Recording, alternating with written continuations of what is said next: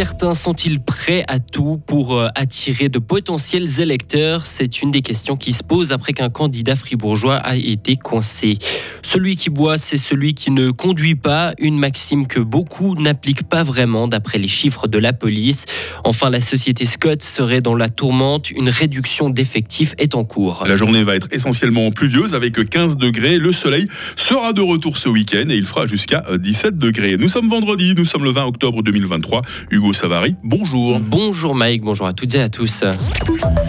Utiliser les, adresses de membres d'une association pour faire sa campagne politique. C'est ce qu'a fait le candidat PLR au Conseil national Claude Brodard. Certains des membres de la Chambre fribourgeoise de l'immobilier pointent du doigt une violation de la protection des données, Vincent Douce. Ce n'est pas parce que je suis propriétaire que je défends le PLR. Voilà ce que nous a dit une personne qui a reçu le courrier du candidat Claude Brodard. Ce dernier a profité de son statut de membre du comité de la Chambre fribourgeoise de l'immobilier.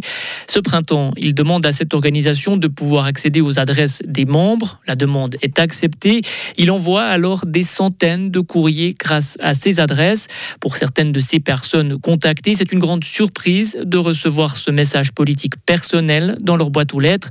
Elles se sont plaintes auprès de la Chambre de l'immobilier car ces personnes n'ont jamais donné leur accord pour recevoir ces messages. Tout porte à croire que l'utilisation de ces adresses est contraire à la protection des données, contraire aussi à la politique de confiance confidentialité de la Chambre fribourgeoise de l'immobilier. L'affaire pourrait être portée devant la justice si certains des membres portent plainte. Renouveler des perfusions, devoir gérer des patients en détresse, c'est maintenant aussi ce que font les ASSC, les assistants en soins et santé communautaire. De nouvelles responsabilités assumées par ce personnel soignant depuis 7 ans, mais qui ne sont pas reconnues au niveau financier.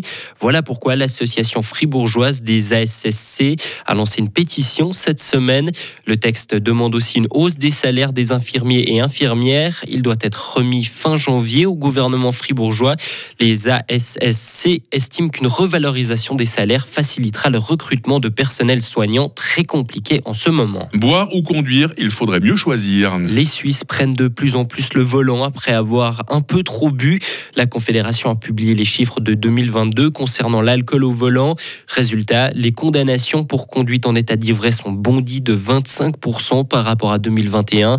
Et le canton de Fribourg n'est de loin pas un bon élève, Elsa Gremo. Et le terme est encore gentil. La police cantonale en enregistre une véritable explosion des cas d'ivresse au volant, plus 46% de 2021 à 2022. L'année passée, la police a contrôlé 904 automobilistes qui avaient un peu exagéré. Et forcément, qui dit alcool au volant dit trop souvent accident. Là aussi, les chiffres grimpent, plus 19% en 2021 et 2022. Pour 2023, les statistiques ne sont pas encore définitives, mais après 9 mois et quelques jours, faire pire que les années passées est encore possible. Alors, est-ce que la police compte serrer la vis, eh bien pas de précision supplémentaire pour l'instant, mais elle continuera de faire son travail. Les patrouilles sont régulièrement présentes et de manière visible aux abords des manifestations ou des bars de la région. Le groupe Scott serait en train de réduire son personnel. D'après La Liberté, les temps sont durs pour l'équipementier sportif. L'entreprise dont le siège est basé à Givisier voit son chiffre d'affaires ralentir après une période d'euphorie due au Covid. Des départs de collaborateurs ne sont pas compensés et des licenciements sont prononcés petit à petit. Elisabeth Baumschneider soutient les interdictions de manifester. La conseillère fédérale a exprimé sa confiance envers les villes et cantons qui interdisent les manifestations en lien avec la guerre au Proche-Orient. Des villes comme Zurich et Bâle ont récemment pris cette décision au vu de la situation sécuritaire tendue. En Suisse romande, les manifestations restent autorisées. Hier, par exemple, 4500 personnes se sont réunies à Lausanne. 50 millions d'euros, c'est la somme que l'Allemagne va débloquer pour venir en aide à la population civile de Gaza. Le message est clair, selon la chef de la diplomatie allemande, nous n'abandonnons pas les mères, les pères et les enfants palestiniens innocents.